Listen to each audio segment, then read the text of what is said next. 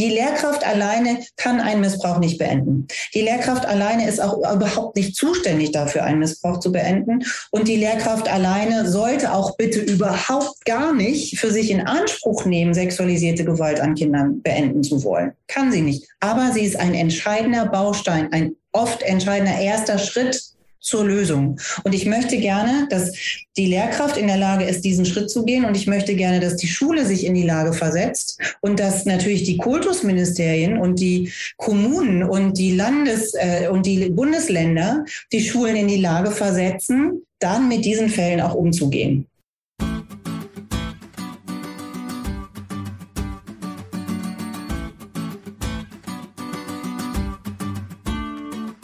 Willkommen bei der Marktplatzplauderei, dem Podcast von Eduki. Hier sprechen wir mit spannenden Lehrerinnen und Lehrern, mit Meinungsmachern aus der Bildungsbranche über ihre Herzensthemen. Unsere Gäste verraten ihre besonderen Tipps, Tools und Best Practice. Und das Beste daran, ihr könnt jede Menge für euch mitnehmen. Ich bin Judith und freue mich sehr, Host dieses Podcasts zu sein. Hallo und herzlich willkommen zur Marktplatzplauderei. In den letzten Wochen habe ich mich viel mit dem Thema psychische Gesundheit von Kindern und Jugendlichen beschäftigt. Und dann kommt man eben auch an dem Thema sexueller Missbrauch von Kindern im Netz vorbei. Das ist in der Tat ein schweres Thema und wir werden versuchen, uns in dieser Episode dem zu nähern. Sehr wohl wissend, dass unsere üblichen 30 Minuten hier bestimmt nicht ausreichen. Und es ist sicherlich auch angebracht, vorher eine Triggerwarnung Spannung abzusetzen. Ich bin sehr froh, dass ich für diese Folge der Marktplatzplauderei eine so erfahrene Gästin hier an meiner Seite habe. Herzlich willkommen, liebe Julia von Innocence in Danger. Vielen Dank, ich freue mich sehr dabei zu sein. Julia, wir beide starten bei der Marktplatzplauderei mit unserer Kennenlernrunde 1 vor 8, damit unsere HörerInnen dich ein bisschen kennenlernen. Ich stelle ein paar Fragen und du sollst so schnell wie möglich antworten. Wir haben eine Minute Zeit. Bist du ready?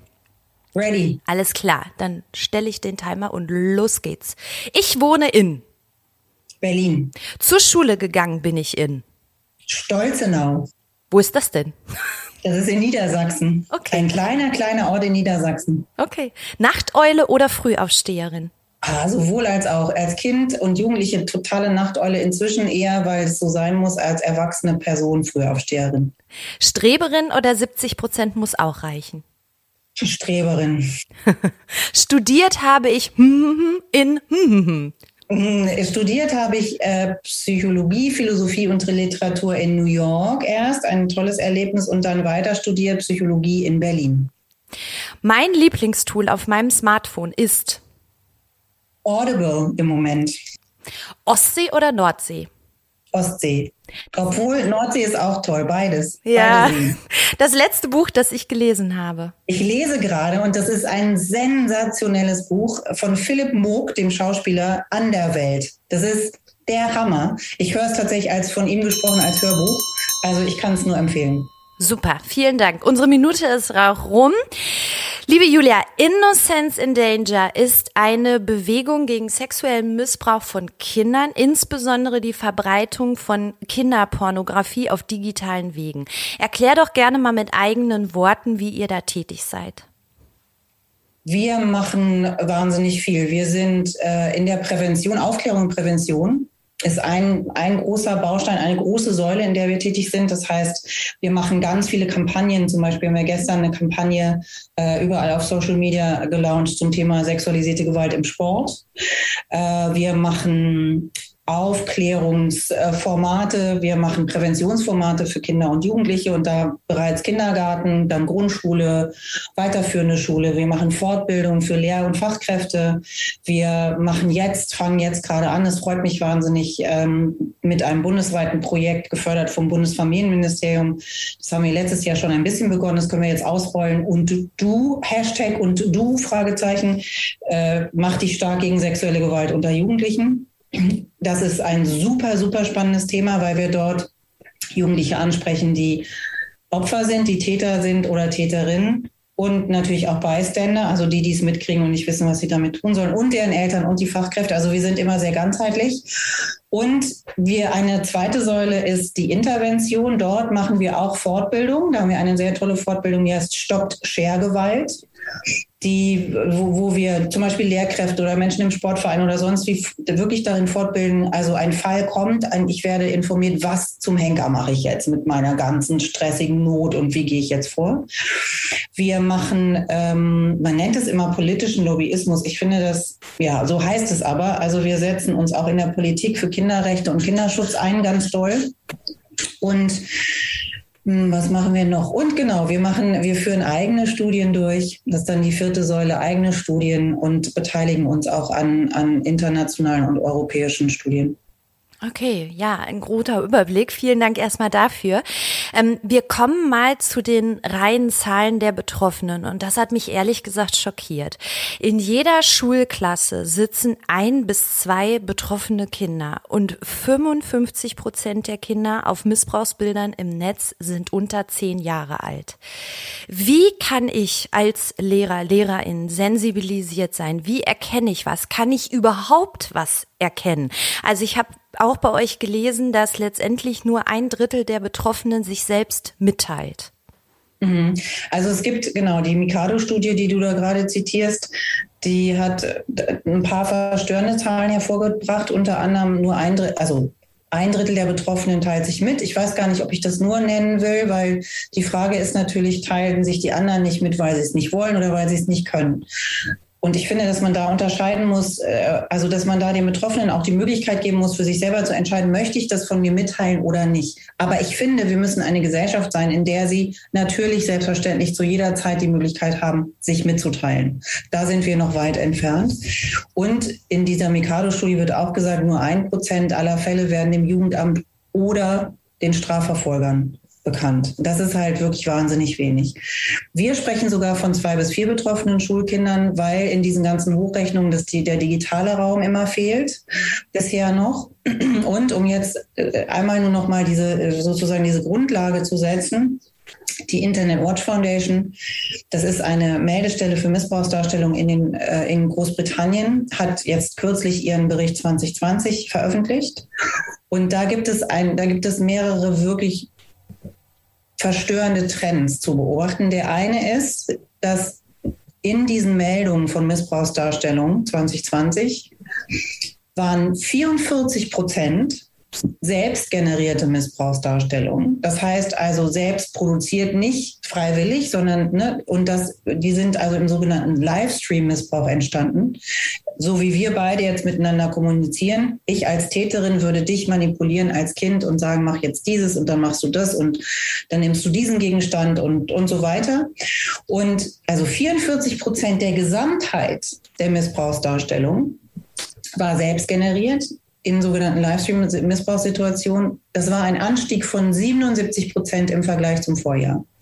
Ich glaube, dass das mit der Pandemie zu tun hat, weil nämlich in den, in den Lockdown-Zeiten natürlich die Kinder und Jugendlichen vermehrt im Netz waren. Damit waren natürlich auch Täter und Täterinnen vermehrt im Netz und so ist das entstanden. Ich fürchte nur, dass das ein unumkehrbarer Prozess war. Ich glaube, das wird so bleiben.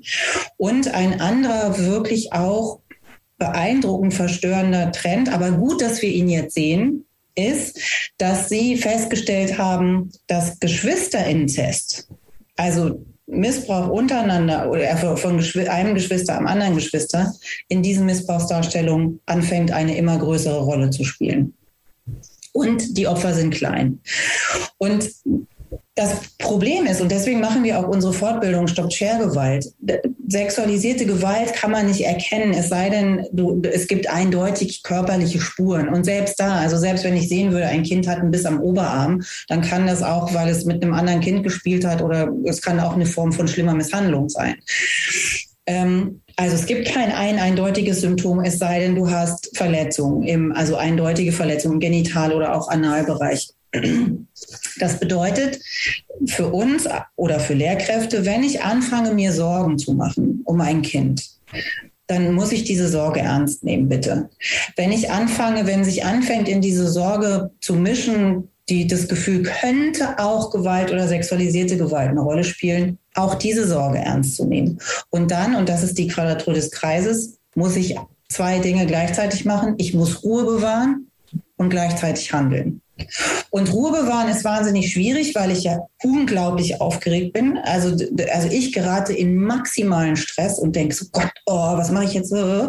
So und gleichzeitig, und ich muss aber, wenn ich zu schnell bin, wenn ich zu hektisch bin, wenn ich unüberlegt bin, dann verschrecke ich vielleicht das Kind, weil es noch nicht an dem Punkt ist. Ich warne vielleicht einen Täter oder eine Täterin und dann wird es fürs Kind richtig kompliziert. Das bedeutet, für Schulen oder alle Institutionen, die mit Kindern und Jugendlichen arbeiten, ist dieses berühmt-berüchtigte Schutzkonzept so wahnsinnig wichtig. Das Schutzkonzept, wenn es nämlich eine Institution hat, haben wir gemeinsam entwickelt. Es gibt einen Handlungsleitfaden, der mir sagt, das ist meine erste Ansprechperson. Und ich als Kinderschutzorganisation möchte, dass eine Lehrkraft eins tut, zur nächsten Ansprechperson geht.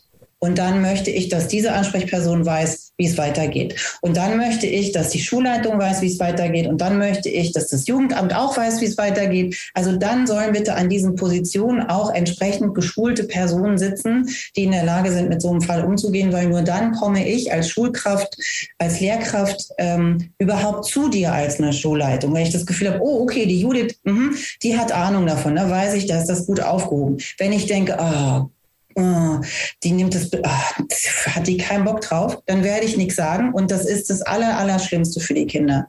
Ähm, das heißt also Ruhe bewahren und gleichzeitig hinsehen und handeln. Und die Entwicklung dieser Schutzkonzepte hilft Institutionen dabei, sich genau dafür auf den Weg zu machen. Und das ist für Schulen aus zwei Gründen wichtig. Schule ist zum einen der Ort, das haben ganz viele Studien bewiesen, ein Ort, an dem sich betroffene Kinder mitteilen. Deswegen ist es so super wichtig für Lehrkräfte, nicht Angst haben zu müssen davor, was mache ich denn, wenn sich mir ein Kind mitteilt. Das Zweite ist, dass Schule natürlich auch ein potenzieller Ort ist, an dem Kinder sexualisierte Gewalt erfahren. Durch andere Kinder, durch andere Jugendliche oder auch durch Mitarbeiter und Mitarbeiterinnen im Kollegium. Also das heißt, das Schutzkonzept muss quasi in beide Richtungen arbeiten und es gibt immer mehr Schulen, die sich da auf den Weg machen. In Berlin soll das jetzt gesetzlich verankert werden, dass sie das haben müssen. Ich glaube, in einem anderen Bundesland wurde das inzwischen auch schon gesetzlich verankert. Und das ist zum Beispiel ein weiterer Baustein unserer Arbeit. Ähm, wir haben im letzten Jahr mit ganz vielen Berliner Schulen Fortbildungen dazu gemacht. Wie, wie entwickle ich ein Schutzkonzept und, und wie mache ich da weiter? Ja. Deine Frage war, du merkst, du musst mich einfach unterbrechen, weil ich sehr lang, langwierig äh, antworte oft. ähm, was mache ich als Lehrkraft, wenn ich etwas vermute? Und so eine Vermutung kommt manchmal ganz plötzlich. Das heißt, es ist Wochenende vorbei, ein Kind kommt und ich denke so, oh, was ist denn da passiert? Da ja, aber, aber warte mal, da grätsche ich tatsächlich mal wieder äh, kurz mal eben rein, weil da habe ich ein riesiges Fragezeichen, weil du weißt, wie die Realität an den Schul Schulen aussieht. Wir haben überfüllte Klassen. Äh, die Lehrer sind zugeballert mit Arbeit. Ne? Also diese, diese, diese Aufgabe, dass ich da einen Blick habe von äh, über meine 34 SchülerInnen, die da in dieser Klasse sind, um da überhaupt eine Beziehung herzustellen und um da irgendetwas zu entdecken, da habe ich ein Riesenfragezeichen. Ja, wobei, also wir haben wirklich in den letzten Jahren, ich weiß nicht wie viele hundert Fortbildungen mit, mit Kollegien gemacht. Und, ähm, und ich will mal so sagen, die, die, die, es war meistens so ein Drittel, ein Drittel, ein Drittel. Ein Drittel war begeistert, dass es die Fortbildung gibt jetzt. Ein Drittel war so, hm, gucken wir mal, was passiert. Und ungefähr ein Drittel war sehr misstrauisch oder auch widerständig. Und dann ist es unsere Aufgabe, das für alle händelbar zu machen, zum einen. Und meine Erfahrung ist, dass Lehrkräfte schon einen guten Blick auf ihre Schülerinnen und Schüler haben. Ich glaube, dass wir da eben genau, was du sagst, wir dürfen das nicht überfrachten. Was ich möchte, ist, wenn dir auffällt als Lehrkraft, eben an diesem berühmten Montag, irgendein Kind und du denkst, hm, da, da, irgendwas stimmt nicht, dann möchte ich einfach, dass es in deiner Schule für dich den Raum gibt und die Person gibt, an die du dich mit, diesem, mit dieser Beobachtung wendest. Und dass ihr dann gemeinsam, nicht du als, die Lehrkraft alleine kann einen Missbrauch nicht beenden. Die Lehrkraft alleine ist auch überhaupt nicht zuständig dafür, einen Missbrauch zu beenden. Und die Lehrkraft alleine sollte auch bitte überhaupt gar nicht für sich in Anspruch nehmen, sexualisierte Gewalt an Kindern beenden zu wollen. Kann sie nicht. Aber sie ist ein entscheidender Baustein, ein oft entscheidender erster Schritt zur Lösung. Und ich möchte gerne, dass die Lehrkraft in der Lage ist, diesen Schritt zu gehen. Und ich möchte gerne, dass die Schule sich in die Lage versetzt und dass natürlich die Kultusministerien und die Kommunen und die Landes- äh, und die Bundesländer die Schulen in die Lage versetzen, dann mit diesen Fällen auch umzugehen. Ja. Das bedeutet Schulsozialarbeit und so weiter und so fort. Ja. Und ähm, Anders ist es manchmal, dann merke ich, also ich gucke mir so ein Kind an und dann denke ich, hm, irgendwas ist komisch und dann denke ich, ach so, jetzt wo ich so drüber nachdenke, das ist schon seit einer ganzen Weile anders. Ne? Manchmal merken wir ja so Prozesse auch und dann in der Rückschau denke ich, oh, okay, das ist ja bestimmt schon seit einem halben Jahr eigentlich so eigenartig. Und auch da, gnädig mit sich zu sein und zu sagen, okay, jetzt habe ich es gemerkt, dann wieder diese Person zu haben. Ich finde, ähm, Schule ist für wahnsinnig viel zuständig. Schule soll im Übrigen ja auch noch Bildung vermitteln, habe ich irgendwann mal gelernt. Und jetzt in diesen Zeiten das Ganze auch noch digital und oft also wir waren an Schulen, wir haben Projekte auch online durchgeführt und wir war, hatten mit Schulen zu tun, die waren so katastrophal ausgestattet, dass man, äh, dass es wirklich nur zum Teil dem hohen, hohen, großen Engagement der Lehrkräfte zu verdanken war, dass da überhaupt irgendwas funktioniert hat. Und ich finde, das geht nicht. Ich finde, Lehrkräfte müssen in die Lage versetzt werden, ihren Job gut zu machen. Und ich finde schon, dass zum Job einer Lehrkraft auch gehört, mitzukriegen, wenn es einem Kind nicht so besonders gut geht. Das heißt aber natürlich, dass die Bedingungen dementsprechend sein müssen. Ich finde aber auch, dass wenn die Bedingungen es noch nicht sind, wir trotzdem Wege finden müssen, Kontakt zu diesen Kindern aufzubauen und Kontakt zu Hilfestellen. Deswegen jetzt für alle Lehrkräfte, die das hören und sagen, in meiner Schule gibt es das aber nicht, ich weiß es aber nicht, ruft bitte beim Hilfetelefon Missbrauch an. 0800 22 55 530. Da sitzen Profis, die können es mit euch sortieren, die sagen euch, hm, die sagen euch auch Anlaufstellen in der Nähe. Das ist wichtig. Wenn ein Anruf nicht geht, gibt es das Hilfeportal Missbrauch. Das ist wirklich wichtig. Bleibt mit so einer Sorge nicht alleine. Was nämlich oft passiert ist, wir kriegen was mit, dann schieben wir das so weg weil wir irgendwie überfordert sind, weil wir vielleicht auch vermuten, dieses Kind wird von seinem Vater oder seiner Mutter missbraucht. Ja, da lass, lass mich gerne noch mal rein. Äh, das sind auch so zwei Sachen, weil üblicherweise ist es ja auch so, dass wir Eltern äh, sehr schnell äh, einbinden wollen, einbeziehen wollen. Das kann aber ja manchmal in diesen Fällen auch total falsch sein, weil, habe ich auch gelernt, sexuelle Gewalt wird in 75 Prozent der Fälle im engsten Familien- und Bekanntenkreis ausgeübt und in 82 Prozent Prozent der Fälle, also korrigiere mich, wenn es falsch ist, aber sind Eltern oder Familienangehörige am Missbrauch beteiligt? Ja, ich glaube, dass du ähm, ja, ähm, ich glaube, dass du da zwei Teilen durcheinander bringst. Das eine ist, das stimmt. Ähm, 80 bis 90 Prozent aller Fälle finden im engen sozialen Nahfeld statt. Das ist die Kernfamilie, die erweiterte Familie und eben das soziale Nahfeld. Das ist der Sportverein, die Schule, die Nachbarschaft, der Chor, Pfadfinder, was auch immer, was auch Kinder gerade machen. Ähm, und die andere Zahl, auf die du dich beziehst, da geht es tatsächlich um organisierte, organisierten okay. Mhm. Missbrauch. Und äh, das ist eine Studie aus, aus Kanada gewesen, die aber, und das ist auch super wichtig, deswegen ist es gut, dass du sagst, die festgestellt hat, dass in 82 Prozent der Fälle organisierten Missbrauchs ein Elternteil oder enges Familienmitglied Teil des organisierten Missbrauchs um die Kinder war. Das erzählt uns im Übrigen, und das erzählen uns eigentlich auch die Fälle Lüchte und Münster und Bergisch Gladbach, über die wir jetzt alle so viel geredet haben, die Täter und Täterinnen leben nicht im luftleeren Raum und die Kinder im Übrigen auch nicht. Die gehen in den Kindergarten, die gehen zur Schule, die gehen in den Sportverein. Der Täter, die Täterin ist unsere Nachbarin, ist keine Ahnung, war unser Klassenkamerad oder unsere Klassenkameradin. Ähm, und wir müssen zum einen besser darin werden, betroffene Kinder zu identifizieren oder zumindest da, wo wir anfangen, uns Sorgen zu machen, um einem Kind dieser Sorge auch nachzugehen, weil es ist zugleich auch wichtig, dass wir nicht zu früh interpretieren. Also, dass wir nicht zu früh sagen, wird bestimmt zu Hause missbraucht oder ach Quatsch, passiert gar nicht, sondern dass wir dieser Sorge nachgehen. Das ist das eine. Aber wir müssen auch besser darin werden, potenzielle Täter und Täterinnen zu erkennen. Also bisher finde ich, lastet zu viel Verantwortung auf den Schultern der Kinder, auf, der, auf den Schultern der betroffenen Kinder. Und wir müssen auch lernen, unseren Blick zu erweitern. Und ich weiß, dass zum Beispiel in Kolleginnen, ich war auch schon an Schulen, wo zum Beispiel eine Lehrkraft missbraucht hat. Äh, Kinder. Ich war neulich an einem Kindergarten, da hat äh, ein Erzieher im Kindergarten missbraucht. Das kommt vor.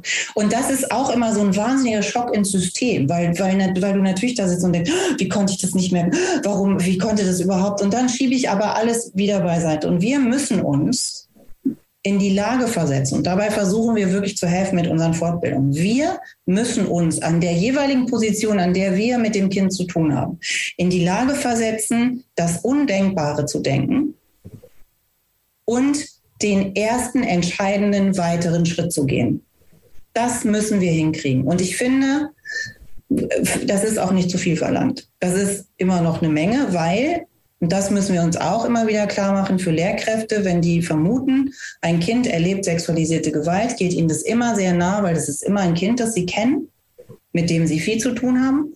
Und zugleich, wenn sie dann anfangen zu vermuten, es könnte zu Hause stattfinden, sind es natürlich auch immer Bezugspersonen, die sie kennen. Vielleicht auch, ich bin in so einem Minidorf groß geworden. Ja, also äh, in der Dorf, also da in unserer Dorfgrundschule, da hätte die Lehrerin aber alle gekannt. Und im Übrigen an unserer Dorfgrundschule, das war noch bevor ich zur Grundschule kam, aber gab es einen Lehrer, der Kinder missbrauchte. Jungs in dem Fall. Und ähm, wir, also das müssen wir schaffen und dabei helfen wir Innocence tatsächlich mit unserem Programm. Das äh, finde ich ist unsere Aufgabe. Wir können nicht immer nur verlangen, Lehrkräfte müssen, sondern wir müssen ihnen auch das Handwerkszeug an die Hand geben, dass sie das tun können. Und unsere Aufgabe ist quasi, das Wissen zu vermitteln. Und ich finde, die Aufgabe der Schulleitung ist, den Raum dazu zu schaffen. Und dann ge gehört natürlich das Schulamt dazu, das Kultusministerium, die Kommune und das Kultusministerium. Deren Aufgabe ist es, äh, verdammt nochmal, sage ich an dieser Stelle, ähm, wirklich die Strukturen zu schaffen, die das ermöglichen, weil das, was ich dir jetzt erzähle, ist auch gar keine neue Erkenntnis. Das wissen wir seit 20 Jahren. Und es, diese Strukturen verändern sich einfach nur so langsam. Ja, ich glaube, irgendwo kommt bei euch ja auch die Forderung, ähm, dass man das auch viel stärker noch implementiert in der Lehrkräftefortbildung, also Weiterbildung, aber auch in der Ausbildung, genau. ne? dass das Bestandteile sind und dass das dann auch in den Schulen tatsächlich landet, so dass, wie du das jetzt gerade beschreibst, wenn mir etwas auffällt als Lehrkraft an einem Kind, dass ich dann weiß, was ich tun muss. Ja, dass ich Ganz weiß, genau was sind jetzt die Schritte? Äh, haben wir bei uns an der Schule schon irgendwie äh, ein Konzept dafür, was wir gelernt haben? Ähm, oder greife ich dann zu diesem Telefon, zu dem Hilfetelefon? Was sind eigentlich so die Steps, um äh, den Fällen auch tatsächlich dann nachzugehen? Ne? Ja. Mhm. Ja. Absolut.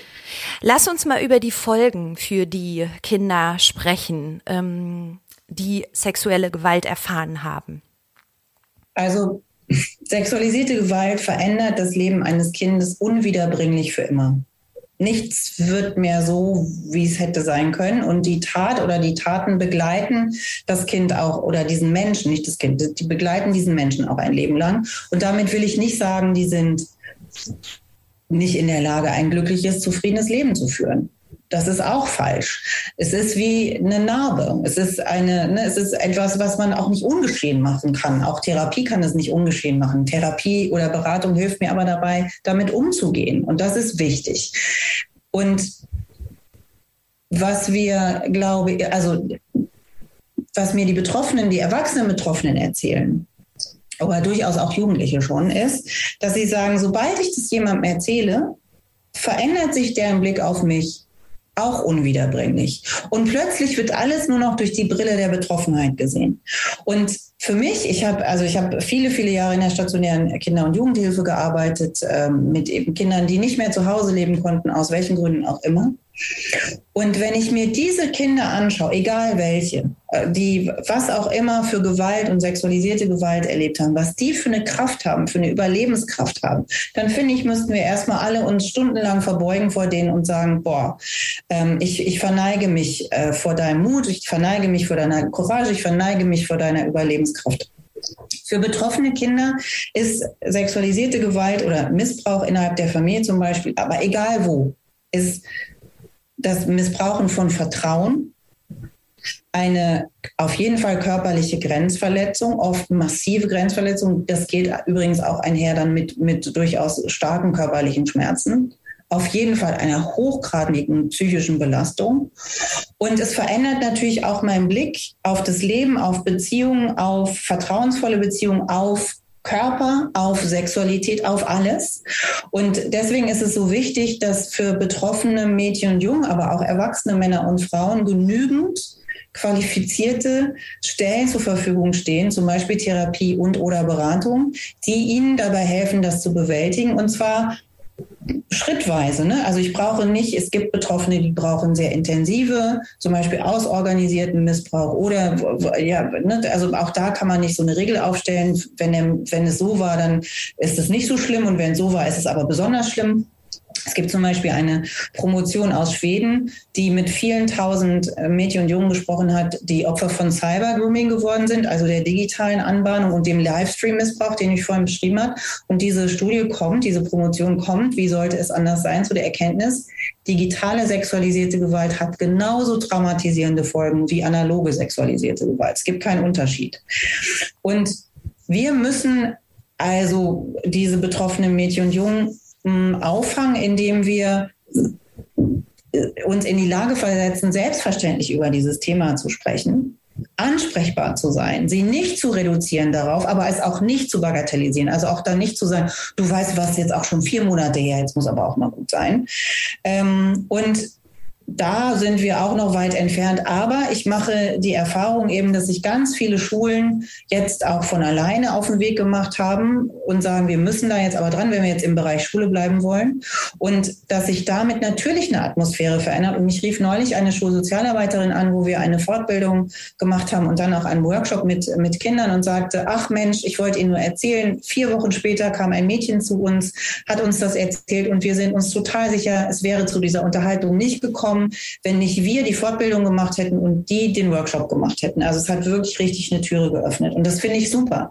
Und äh, natürlich sind wir toll darin, das zu machen. Selbstverständlich, wir machen das ja auch schon seit vielen Jahren, aber es gibt auch viele tolle andere äh, Anbieter und Anbieterinnen, die, die in der Lage sind, tolle Fortbildungen dazu zu machen. Also deswegen für Schulen, bitte macht euch auf den Weg und äh, kümmert euch darum. Und für die Betroffenen ist es einfach wichtig, ein verlässliches Gegenüber zu haben. Jemanden, auf den ich mich verlassen kann.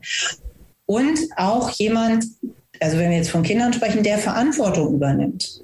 Also die nicht sagt, ich überlasse es jetzt dir, was wir als nächstes machen, sondern die sagt, okay, das habe ich jetzt gehört und meine Aufgabe als erwachsene Person ist es, für deinen Schutz zu sorgen und ich mache, ich gehe jetzt, ich rede jetzt mit der Schulsozialarbeit zum Beispiel und ich verspreche dir eins, ich werde dich immer informieren über das, was ich tue, aber ich werde dich vorher nicht fragen, weil das ist jetzt mein Job.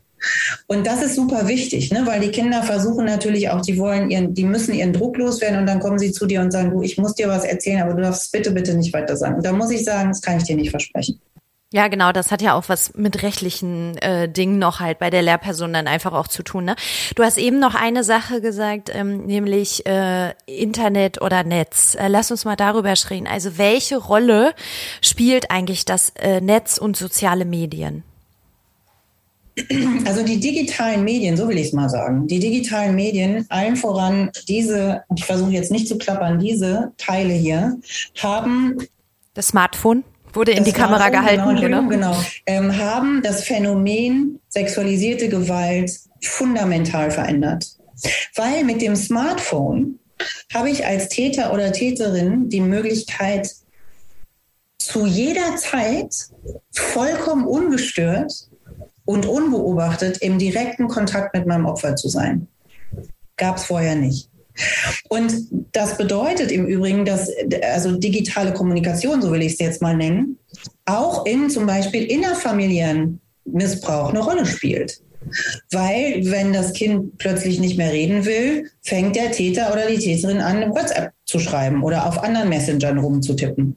Und also das heißt, wir haben, wir haben zweierlei. Zum einen haben wir die Täter und Täterinnen, die digital auf, unterwegs sind auf der Suche nach Kindern nach potenziellen Opfern. Und ich meine, das ist ja ein Eldorado, ist ja großartig. Ich kriege wahnsinnig viel mit. Ich bin im direkten Kontakt. Ich kann, ich kann mich verbergen, wenn ich will. Also es gibt diese Tätergruppierungen, die sagen quasi, hallo, hallo, zieh dich aus. Das ist so diese super krasse eine Nummer. Und dann auf dem, das ist ja immer ein Kontinuum, auf der anderen, auf dem anderen Ende sind die, die sich richtig viel Zeit lassen, die dich richtig gut kennenlernen, die sich, die dich richtig doll einwickeln. Das ist bereits Teil, ne, Teil der, der, der, der Gewalthandlung, Teil der sexualisierten Gewalt. Also diese Manipulation, genau. wo du dich dann nur ganz schwer rausfinden kannst. Genau. Und das findet ja überwiegend in den sozialen Medien, aber auch in so Chatroom, Messenger-Diensten und manchmal ja tatsächlich auch bei so harmlosen Online-Spielen von Kindern, die können da eine Falle sein, ne? Weil es da so, ja, ja, und das, wie gut, also weil Spiele, äh, digitale Spiele, Online-Spiele sind ein,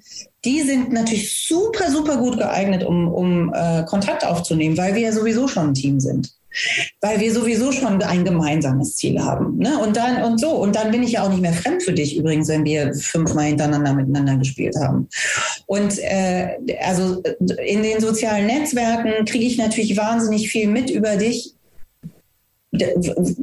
äh, wie, wie sage ich das jetzt? Ich versuche einen guten Satz zu finden. Ich kriege viel mehr, sofort viel mehr mit über dich, als wenn ich dich auf der Straße kennenlernen würde. Weil ich kann mir deine, deine Historie anschauen, ich kann schauen, was postet die, was interessiert die, ach, die findet Hunde lustig oder Katzen oder keine Ahnung oder äh, ist Natur oder immer nur Großstadt oder das heißt, ich kriege ganz, ganz viel mit wenn ich dich auf der Straße treffen würde, müsste ich super viel dazu erstmal fragen.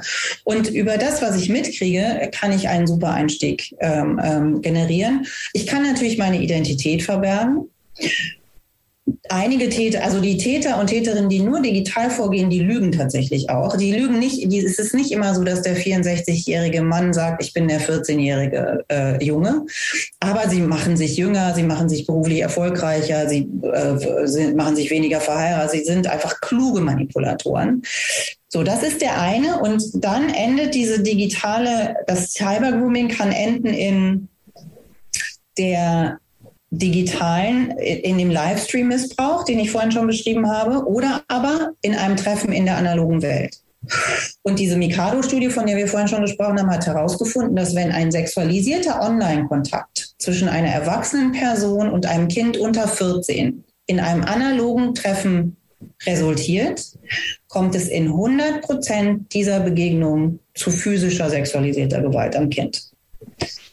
Das ist das eine. Also ich, da habe ich quasi zwei Möglichkeiten, ähm, äh, auf das Kind dann zuzugreifen. Und was wir uns auch nochmal klar machen müssen, ist natürlich, dass dieser Livestream-Missbrauch immer auch die Produktion von Missbrauchsdarstellung ist, bei Kinderpornografie.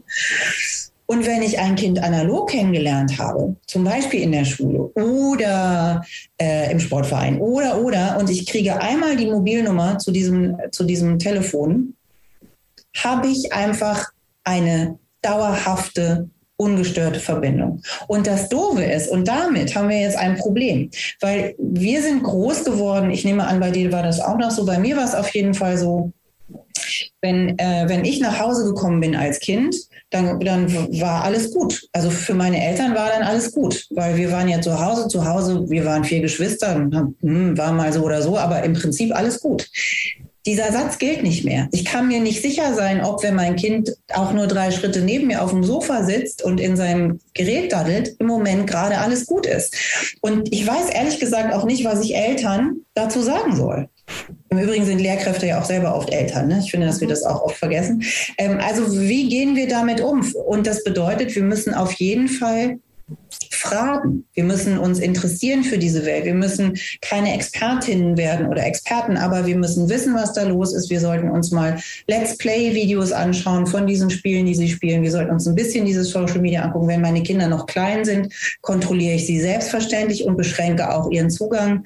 Äh, selbstverständlich, so wie ich sie auch nicht alleine äh, eine Flasche äh, rumkaufen lassen würden, wenn sie zehn sind, oder ihnen den Autoschlüssel in die Hand drücken würde. Also, dass wir da einfach auch so diese elterliche Verantwortung wahrnehmen und was mir Schulen oft erzählen, ist, dass äh, Eltern gerne diese Verantwortung auf die Schule überdeuten würden und denen sagen, bringen Sie denen mal äh, Medienkompetenz bei, finde ich auch, soll Schule auch durchaus tun, finde ich auch. Aber Eltern, ihr seid auch gefordert, denen das zu vermitteln. Und wir zum Beispiel sprechen vor allen Dingen von digitaler Beziehungskompetenz. Weil wir sagen, Beziehung ist sowieso schon kompliziert, Kommunikation ist egal wie immer schon kompliziert gewesen. Und wenn das Ganze auch noch digital stattfindet und oder analog, also all diese Vermischung macht es richtig kompliziert. Und dazu haben wir eben unterschiedliche Programme entwickelt, um mit Kindern und Jugendlichen, aber auch Erwachsenen zu diesem Thema zu arbeiten. Ja, also ich würde gerne noch ergänzen, ich meine, das Netz ist, wir haben jetzt über diesen einen Teil gesprochen, aber letztendlich ist das Netz ja auch wirklich ein Eldorado für illegale Internetseiten, für File-Sharing, Netzwerke, Datentausch, Börsen. Also ähm, das ist ja auch, das ist ja der Nachverfolgung auch Nachverfolgung macht es einfach total schwierig und damit kommen wir dann auch zum nächsten Punkt, also das Thema Aufklärungsarbeit. Ja. Ähm, wie schon erwähnt, nur ein Drittel der Betroffenen teilt sich jemand mit und das fand ich jetzt auch wirklich schockierend und du hast das, glaube ich, am Anfang so erwähnt. Lediglich ein Prozent der Fälle wird in Jugendämtern oder Bemittlung, Ermittlungsbehörden bekannt. Und parallel dazu hast du eben schon ganz viel geschildert, wie sehr das Problem wächst. Also es gibt auch einen Anstieg des Besitzes von Kinderpornografie von 54 Prozent in den Jahren von 19 auf 20. Also was, wie, was machen wir? Wie kriegen wir das hin? Also, es ist ein gesellschaftliches Problem. Es, es ja, ist gesamtgesellschaftlich. Ein gesellschaftliches ja. Problem. Also das eine ist, in der polizeilichen Kriminalstatistik haben wir diesen Anstieg und dem applaudiere ich erstmal, weil das heißt, das Hellfeld wird größer. Also das sind ja angezeigte Fälle. Yes, es, es, werden mehr Fälle angezeigt. Gut so. Bitte schimpft nicht darüber, dass mehr Fälle bei der Polizei angezeigt werden, sondern sagt, cool, wie erschütternd, dass es immer so viel mehr werden, aber wie cool, dass die angezeigt werden. Also bitte, bitte, das finde ich super. Das Dunkelfeld dahinter ist nämlich um ein so unendlich vieles größer als das, was wir in der polizeilichen Kriminalstatistik sehen. Und da müssen wir eben nochmal, wir müssen es wirklich auch nochmal runterbrechen und sagen, also die, die Menschen, die Kindern sexualisierte Gewalt antun, sind Menschen, die wir kennen. Weil wir alle mit betroffenen Kindern oder Erwachsenen zu tun haben, ob wir es wissen oder auch nicht. Und das bedeutet im Umkehrschluss, und diese bittere Pille müssen wir einfach endlich schlucken, dass wir alle auch Täter und Täterinnen kennen. So ist es. Und wir müssen uns in die Lage versetzen, das auch zu denken und wenn wir sowas vermuten, damit auch umzugehen. Und wenn ich zum Beispiel vermuten, vermute, in meinem Kollegium, in meiner Verwandtschaft, in meiner Nachbarschaft, in meinem Sportverein, ist ein Mann oder eine Frau, der oder die oder ein Mensch, der oder die sich Kindern auf eine unangenehme Art und Weise nähert, rufen Sie bitte beim Hilfetelefonmissbrauch an. Bleibt damit nicht alleine, schiebt es nicht beiseite, sondern nehmt auch diese Sorge ernst. Das ist wirklich wichtig. Und was die Strafverfolger jetzt angeht, ne, die müssten besser in die Lage versetzt werden, ähm, äh, mehr zu ermitteln. Dann würden die Zahlen gigantisch in die Höhen steigen, wie uns jetzt ja Nordrhein-Westfalen beweist. Seit einigen Jahren Herbert Reul hat ganz viel verstanden. Der Innenminister von NRW hat die, hat die äh, äh, Personalstärke in diesem Bereich erhöht und klar, klonk gehen deren äh, Fallzahlen voll nach oben. Mhm. Das müssten jetzt 15 andere Bundesländer auch tun. Darauf warte ich immer noch, schon seit einigen Jahren jetzt. Und äh, das ist das eine, aber auch wir im Umfeld. Ne, wir müssen ja, diese Täter sind, die leben ja nicht im Internet. So, also ich hatte als Kind die Vorstellung, die, Frau im Fernsehen sitzt wirklich im Fernsehen, ne, so wie das kleine Kinder haben. Aber so, wir wissen ja, wir sind jetzt groß, wir wissen ja, die leben nicht im Internet, die leben irgendwo analog und die haben irgendwo analog auch soziale Bezüge. Und ich bin mir relativ sicher, nicht bei allen, aber bei relativ vielen Tätern oder Täterinnen gibt es Menschen, die eine Vermutung haben. Nicht unbedingt in dem Bereich sexualisierte Gewalt, aber die sagen, mm, äh, oh, richtig stimmt was nicht. Und die zu ermutigen und zu sagen, nehmt es ernst. Und es wird eben nicht, es ist nicht eine Lynch. Also wenn du das Hilfetelefon Missbrauch anrufst, dann gehst du einen wichtigen ersten Schritt. Dann hast du noch nicht den Lynchmob angerufen, der übermorgen das Haus anzündet. Und ich glaube, dass wir oft in unserer Sorge da stecken und dann kommt nämlich sofort der Satz, ich will aber auch niemanden zu Unrecht beschuldigen. Soll auch niemand. Trotzdem möchte ich, dass wenn ich, wenn sich jemand Sorgen um ein Kind macht, er oder sie diese Sorge bitte ernst nimmt und zumindest beim Hilfetelefonmissbrauch anruft. Damit wäre schon wirklich richtig viel gemacht. Und das, die digitalen, also die Verbreitung von Missbrauchsdarstellungen, das, ich will gar nicht in dieses Thema gehen, weil es ist so deprimierend, ähm, die steigt wirklich von Jahr zu Jahr zu Jahr zu Jahr. Und was wir brauchen ist, wir brauchen, wir müssen umdenken. Wir, der Canadian Center for Child Protection, mit denen wir super gerne und eng zusammenarbeiten, die haben zum Beispiel eine, eine politische Framework geschrieben, ähm, also politische Rahmenbedingungen für das Internet. Und die sagen, wir müssen mal, wir müssen mal anfangen, von der Würde des Kindes her zu denken. Also es ist schon mal ein ganz anderer Ansatz. Wir müssen ernst nehmen, was uns ganz viele schon seit vielen Jahren über Facebook und sonst wie sagen, uns nicht immer nur abtun als technologiefeindliches Getue, sondern als profunde Erkenntnis. Ich weiß nicht, ob, ob du diese Whistleblowerin zu Facebook verfolgt hast. Das war mal beeindruckend. Und ich habe mich sogar mich selber geärgert, weil ich dachte, ich weiß das eigentlich schon die ganze Zeit. Ähm, und trotzdem auch wir jetzt, ne, wir verbreiten es auf Social Media. Natürlich verbreiten wir es auch über die Facebook-Kanäle. Und das ist, da sind wir selber auch in einem totalen Widerspruch mit uns selber. Und weil wir das sind, mh, blinzeln wir dann so ein bisschen weg. Die Internet-Service-Provider müssen viel mehr in die Verantwortung genommen werden. Ähm, es müssen viel, die, aber auch die Regierung, die Landesregierung und die Bundesregierung muss viel mehr Geld in die Hand nehmen, dafür zu sorgen, dass die Verbreitung bekämpft wird. Und ähm, der Canadian Center for Child Protection zum Beispiel hat einen Web Webcrawler, also so ein, das krabbelt so durchs Netz, wird bestückt mit den äh, polizeibekannten Missbrauchsdarstellungen, also mit der Foto-DNA und den Hashwerten und krabbelt durchs Netz und findet, ich, auch da will ich gar nicht ins Detail gehen, kann man alles bei denen nachlesen, findet aber witzig Millionen viele dieser Darstellungen. Und im Moment warten über 50 Millionen Darstellungen darauf, äh, überhaupt analysiert zu werden, ob sie Missbrauchsdarstellungen sind oder nicht.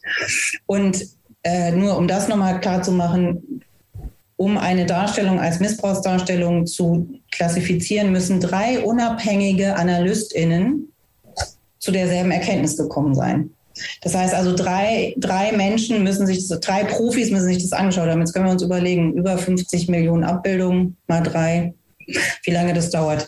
Ähm, und da sieht man, ne, also da sieht man die Diskrepanz zwischen, äh, wo wir sind und, äh, also das, ja, zu Recht nicht mehr im Bildschirm zu sehen. Ähm, genau, und wir, wir müssen, glaube ich, ernsthaft überdenken, wenn wir zum Beispiel mit Kindern und Jugendlichen über Medienkompetenz sprechen, dann müssen wir auch darüber nachdenken oder wie wir digitale Beziehungskompetenz. Für mich gehört dazu, hast du überhaupt Bock auf Instagram? Bist du eigentlich sicher, dass du da sein willst?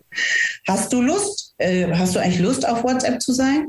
Und ich habe jetzt gerade gestern oder vorgestern, ich weiß es noch nicht mehr so ganz genau, aber ich gelesen über, über äh, Teenager, also junge Erwachsene, Teenager und junge Erwachsene, die sich politisch quasi wie Fridays for Future politisch einsetzen gegen die Übermacht der Technologiefirmen. Weil sie sagen, ey, das ist doch schrecklich, was hier mit uns passiert. Finde ich total interessant. Ja. Hätten wir, wissen wir, wissen wir das ja. Weiß das die Wissenschaft? schon ganz lange. Wollten wir das hören? Nein. Also wir müssen uns auseinandersetzen und ich finde, dass wir, wenn wir das an Schulen vermitteln, dann sollten wir bitte Mädchen und Jungen zu kritisch mündigen Verbraucherinnen erziehen. Und uns selber im, im gleich auch mit, bitte. Genau. Und ich würde da gern auch nochmal die Schulen und die LehrerInnen da ermutigen, weil das Ding ist halt einfach, bis es ja immer auf ober, oberer Ebene irgendetwas tut, vergehen unglaublich viele Jahre. Ja. Äh, das heißt, ne, wenn man was machen kann, einfach im Kleinen in der Schule bei den Lehrpersonen einfach anfangen und äh, dort äh, loslegen. Julia, jetzt machen wir aber hier einen kleinen Cut, denn wir kommen langsam ähm, zum Ende und da haben wir immer noch ein paar spezielle Fragen. Zum einen unsere Wünschebox. Wenn es eine Sache gibt, die du im Bereich Bildung ändern würdest, welche wäre das? Ich würde also wenn ich eine Fee wäre, dann würde ich äh, zaubern und würde Schulen und gleichzeitig auch Lehrkräfte, also Schulen ausstatten mit der notwendigen digitalen ähm, Gerätschaft, die sie brauchen, um gut auch digitalen Unterricht zu machen. Und gleichzeitig Lehrkräfte mit dem Wissen vollstopfen, wie sie digital äh, didaktisch super guten Unterricht machen können zum einen und wie sie gleichzeitig mit Kindern und Jugendlichen zu all diesen auch heiklen zwischenmenschlichen äh, Themen im digitalen Raum arbeiten können. Ich finde nämlich, das eine geht nicht ohne das andere. Ja, würde ich dir komplett zustimmen, natürlich. Und dann zu unserer vorletzten Frage. Die kommt von Jan und Markus. Mit denen habe ich den letzten Podcast zum Thema Lehrerinnenfortbildung aufgenommen. Achtung, die Frage ist jetzt auch ein bisschen speziell und ich bin mir nicht sicher, ob du da einen Tipp hast. Welchen Podcast würdest du jemandem empfehlen, der sich Gedanken darüber macht, wie Lernen funktioniert? Ehrlich gesagt, äh, ich bin ja keine äh, Bildnerin, also keine Lehrerin, deswegen äh, höre ich Bildungspodcasts nicht so viele. Aber was ich jetzt mitbekommen habe, und das finde ich total interessant, die setzen sich zumindest auch mit dem Bereich Lernen auseinander. Es gibt ein, ein, ein neuen Newsletter oder ein neues Magazin, so wie ich es mal nennen, ähm, äh, ein Online-Magazin, das heißt Table Bildung oder Bildung Tables, weiß ich jetzt gar nicht. Bildungstable. Ja, genau, Bildungstable. Ja. Die, das, die finde ich total interessant, weil man da eine große Bandbreite kriegt von auch tatsächlich hilfreichen Tipps, Didaktik-Tipps und so weiter, bis hin zu politischen Einordnungen und so, so. Das ist sowas, was ich natürlich als Nicht-Lehrkraft ähm, für mich total interessant finde, aber was ich glaube ich auch für Lehrkräfte super interessant finden würde. Vielen Dank für den Tipp. Wir haben den auch abonniert. Also von daher kann ich das noch unterstützen. Und du darfst dir jetzt auch eine Frage überlegen, die wir unserer nächsten Gästin oder unserem nächsten Gast stellen, ohne dass du weißt, wer das eigentlich sein wird. Ja, aber ähm, auch ich weiß auch nicht das Thema, ne? Nee. Aber es wird auf jeden Fall im Bereich Bildung sein, ne? Ja. Okay, dann aus meinem Bereich kommt, äh, es ist vielleicht auch eine gemeine Frage, aber ähm, wie, mh, hm, warte mal, ich muss das jetzt klug formulieren, wie gestalten, wie sollen, können, dürfen, müssen Lehrkräfte die Beziehung zu ihren SchülerInnen gestalten? Also wie gehen sie um mit Nähe und Distanz? Super, perfekte Frage.